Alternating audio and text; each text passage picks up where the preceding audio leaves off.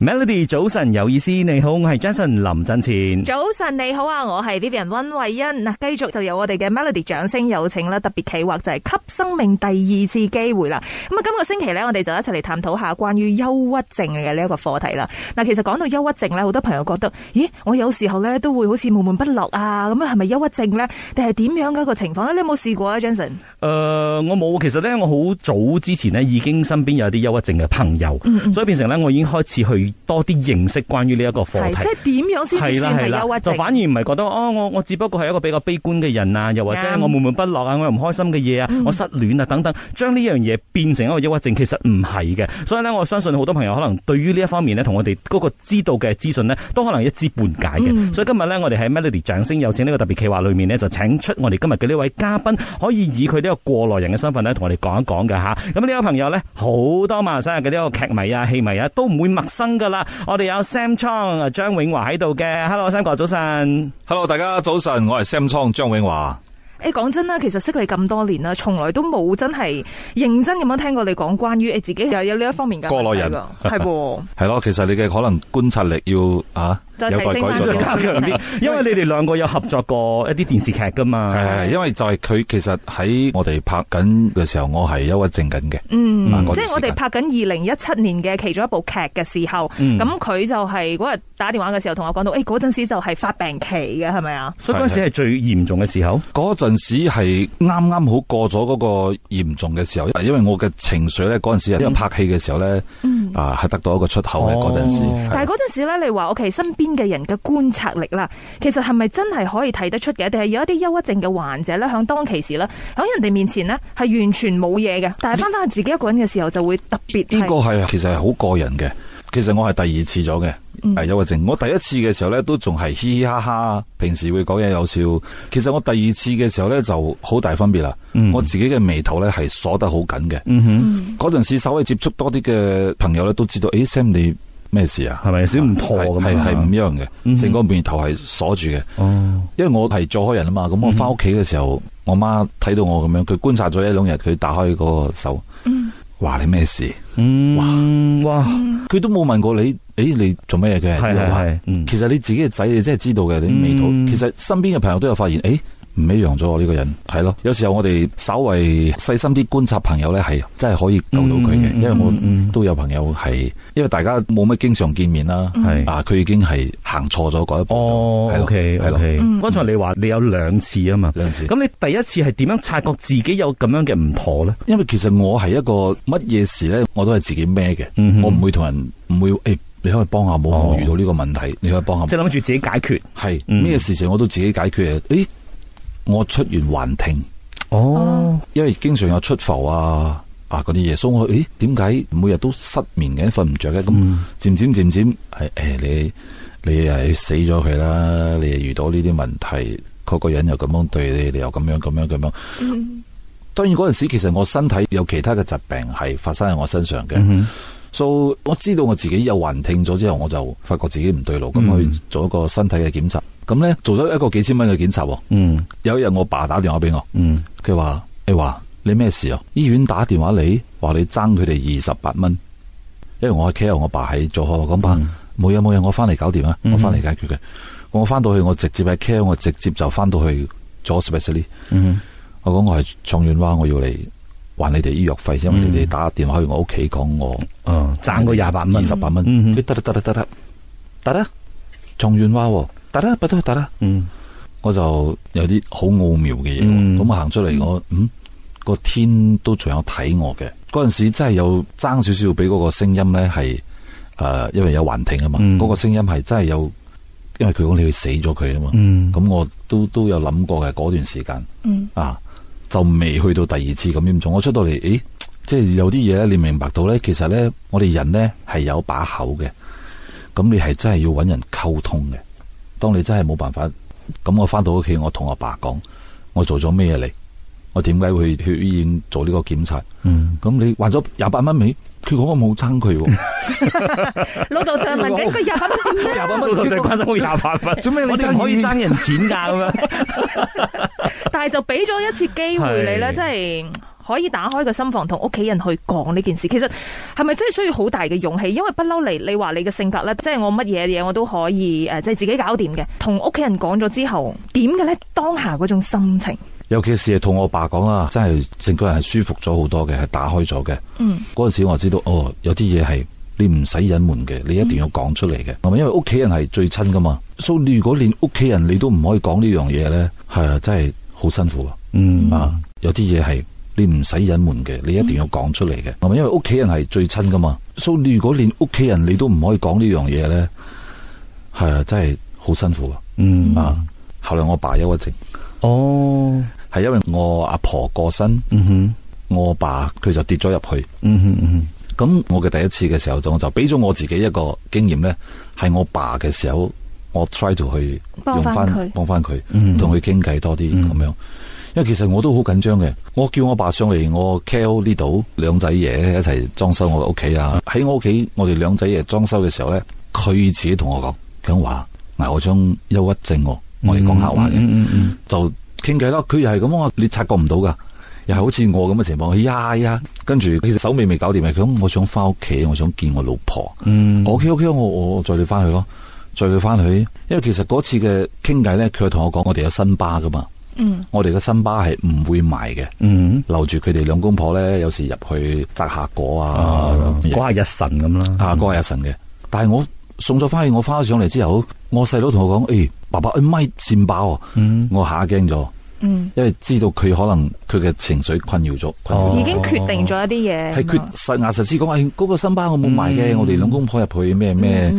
啊，但即係你係翻驚佢鋪緊啲後路㗎嘛係啦哦，啊，佢話要割名要成啊，要買新巴啊嗯啲咁嘅嘢，咁我即刻走翻去陪咗佢幾日，同佢傾偈啊嗯啲咁嘢，跟住我自己第一次冇睇醫生，我帶佢去睇醫生嗯啊，因為我覺得佢嘅情況係嚴重過我嘅。嗯，同埋因為長輩咧，你要佢揾人傾偈講心事啊，真係仲嗯難啲真係難啲，係啦，嗯仲難過我哋。所以喺嗰個情況，因為你帶咗阿爸去睇醫生，咁嗯之後就應該會有啲診斷咁樣噶嘛。係嗯咁好似阿 Sam 哥咁樣，你話第一次你冇去睇，第二次之後你應該有睇醫生係嘛？第二次我有睇醫嗯生，相隔幾多年之後又再翻嚟 attack 啊？七年啊，應該有七年。哦，但係第一次同第二次之間，其實應該佢冇所謂離開過噶嘛。佢冇係咪離開過佢只不過可能係可啦能佢冇潛離開伏過住喺嗰度。佢冇離開過，係可能佢有時候佢嚟嘅時候咧，係嚇誒你唔覺好輕微佢，你啊嗯唔覺佢咁嚴重嘅。當你覺佢嚴重嘅時候咧，就一下子嚟嘢噶啦，就可能好似我咧，我第二次嘅時候，我知道誒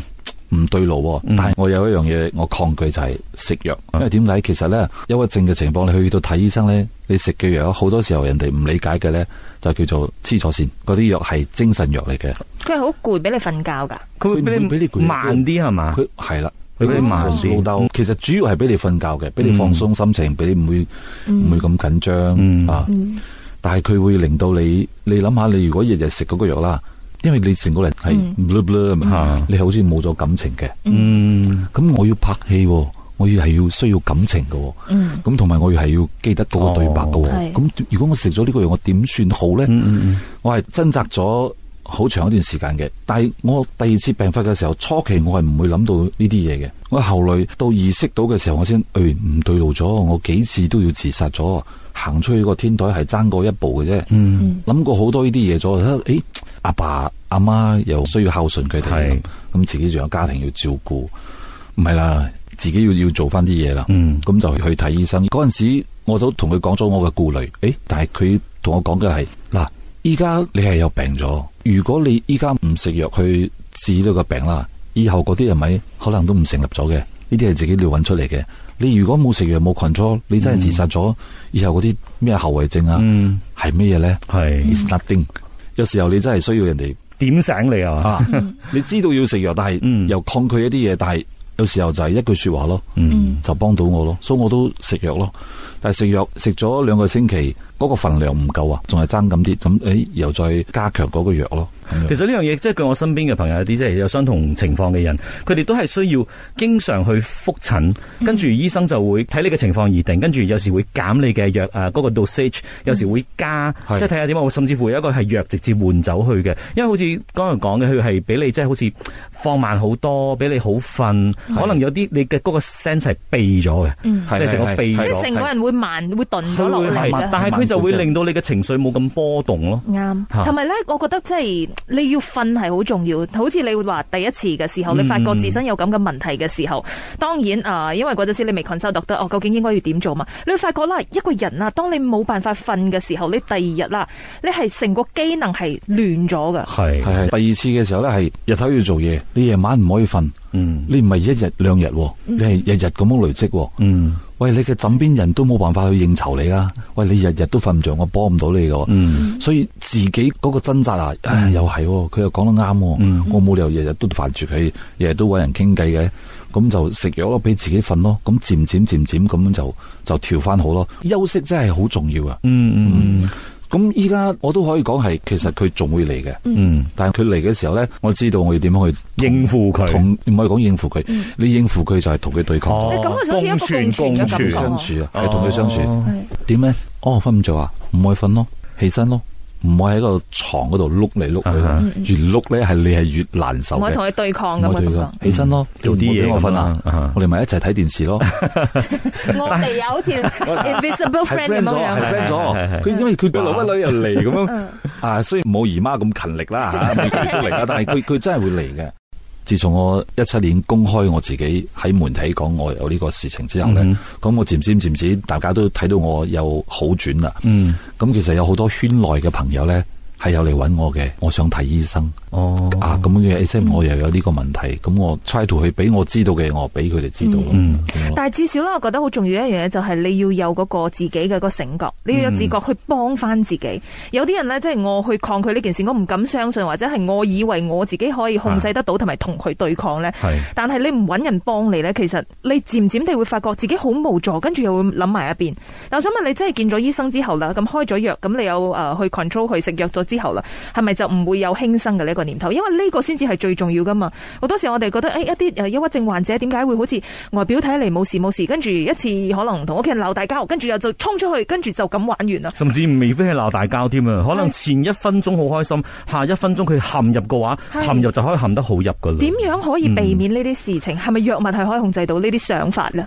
藥物係有幫到我嘅，但係我唔敢肯定，我已經接受食藥呢件事啦，嗯哼我已經接受嗰啲後遺症嗰啲所有嘅嘢，所以我嗰陣時間呢就食藥。咁我嘅心情又好，身體又好，又得到一個放鬆嘅機會。咁呢段時間可能身體又佢調理翻啊，嗯佢幫到你嘅身體休息咯。嗯，你休休息咗，咁你嘅嗰個嘢又減少咗咯。我唔敢講佢係直接幫到你，但係係有幫助嘅。嗯啊，你病咗你唔食藥，佢咪越嚟越多問題咯。係佢就我嗯會惡化啦。係咯係嘛嗯你去到邊一個位，你發覺到自己，誒，我係開始好轉咗。有一日我發覺我笑，我聽到我自己嘅笑聲，哇！我好耐冇笑咗，原來嗯，之前冇噶。我第一次嘅時候我唔覺呢樣嘢，我第二次嘅時候我有一日我發覺，咦！我聽到我自己嘅笑聲啊啊哈我好耐冇， 我好耐冇聽到咁自己嘅笑聲咗。嗯啊，因為其實我笑啊，我好多人 Sam 你笑得好開心啊，即係平時啊，有時聽嘅人啊，有時好多 Sam 你好開心咩？即係佢聽到我嘅笑聲，佢會係佢會係感染到佢啊，感染到喺、嗯我自己，原來係好耐冇聽到自己嘅笑聲咗。同埋啦，嗰陣時我發覺我驚死咗，哦嗰陣時我唔知我發生唔知咩事情，我會諗到哇會出事嘅，會死人嘅，嗯我驚死咗嗰陣時、啊，我想哦。我應該係好轉咗啦，嗯同埋、我照翻鏡啦，覺得咦成個眉頭都鬆咗。嗯我哋去做宣傳嘅時候，Jo 就問我，佢特登喺一邊，Sam 哥你咩事啊？哇！我真係眼淚都飆喎，因為呢樣嘢係可能我老婆都察覺唔到嘅，嗯哼可能你嘅對手佢係好多對手嘅，咁佢都察覺呢樣嘢啊。嗯，朋友之間可能要多啲嗰關啲心觀察，啊，嗰啲甚關至心乎可能唔係朋友，你你可能喺個街度啊，有時同人講句多謝啊，或者係誒辛苦你啊，嗯都係一個好大嘅。真係可以拉人一把嘅。係啊嗯，所以點解我今日我知道我會塞車一段時間，我都嚟做呢個 工作。唔係真係嘅，真係嘅。係啊！我再想講一樣嘢就係、我阿妹佢離開咗我哋，咁我有一個記者會嘅喺嗰段時間，我我喺吉隆坡，我妹喺咗啊嘛，我妹過咗身，我係應該要翻去嘅，但係因為我知道我今日翻去，我聽晚呢，我就出席唔到嗰個嗰個短片係叫人唔好自殺嘅一個短片嚟嘅，所以我講嗯嗰度會有誒、呃媒體嚟採訪，嗯嗯我堅持留到做完嗰、個，我先揸車翻去咗。我喺嗰度咧，我同人講，我我妹啊，佢其實係第二次 cancer，佢好堅持掙扎要生存落去，嗯 OK，佢好瘦啊，嗯佢但係都好堅持。嗯佢甚至乎咧，佢叫屋企人啊，嗯佢叫我爸，叫我媽，叫我佢都唔敢有眼神嘅交流佢唔敢嗯睇我哋，嗯因為佢覺得佢好對唔住我哋，對唔住我爸我媽。嗯其實佢好想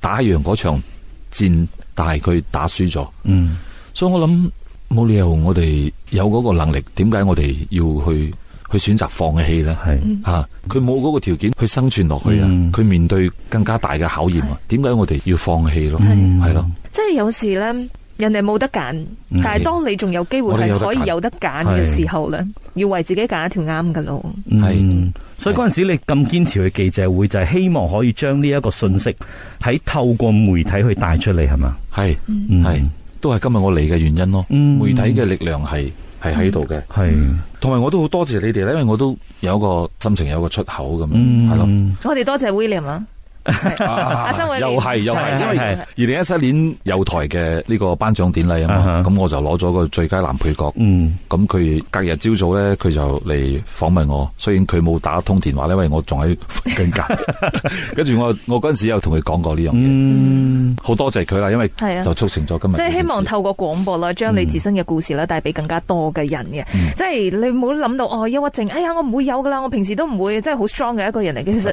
可能人人咧都會一個唔小心就跌入呢一個深淵入邊咁樣噶嘛。頭先你都有講嘛，即係可能身邊有啲朋友啊，甚至乎你自己爸爸啦，曾經都同你講過，開咗個頭講話，喂，我好似有呢個憂鬱症嗯喎。咁、其實啦，聽嘅人，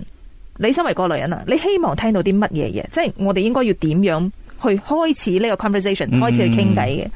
其實雖然佢哋嚟揾我傾偈傾呢樣嘢，但係我可以知道以過來人老屎忽嘅經驗，知道其實佢仲未將嗰個事實嘅真相講晒出嚟，哦因為佢可能感情上啊，或者係生意上啊，或者係有啲原因佢唔可以直接講晒出嚟，但係、嗯即係起碼佢想揾人傾偈咯。係啊，我通常我會同佢哋講翻你自己其實有嗰個心結，你冇將嗰個事情解決呢，佢係一定跟住你嘅，係一定有個原因嘅。嗯你要將嗰個解決佢，去面對佢。嗯啊，你唔好同佢對抗，你要面對佢，同佢好好相處，就可以打開呢道門噶啦。嗯。啊，同埋咧，唔係下下都可以靠你一己之力去解決嘅，嗯因為有啲已經係佢係一個病症嚟噶啦，你唔係醫生，你自己解決唔到嘅，係所以變成當然你可以揾人傾偈，你可以即係抒發等等嘅，嗯但係到最後呢，係需要種種嘅唔同嘅環節一齊去綜合埋一齊，去係幫你去變好啲。係啊。嗯，係當你發覺同埋你已經接受佢係一種病症嘅時候，你就唔會怪罪自己，因為佢同其他病一樣，係係需要俾人幫，係需要去醫嘅。我最近先有個 friend，佢面對問題，佢開始瞓唔着啦，佢要食藥啦，佢嗯 send 個 OK 吃什麼藥。我講你可以食咩藥，唔係我可以同你講嘅係。嗯，你要去睇醫生，睇醫生之餘，我哋再傾嗰個心事。嗯佢面對嘅係佢嘅開支問題。我同佢講，你冇咁嘅能力，你唔可以去做咁大開支嘅嘢咯。嗯係你雖然講你會係俾到你嘅仔去讀國際學校，但係你冇咁嘅經濟能力喎，你係夾硬逼自己去做嗰樣嘢喎，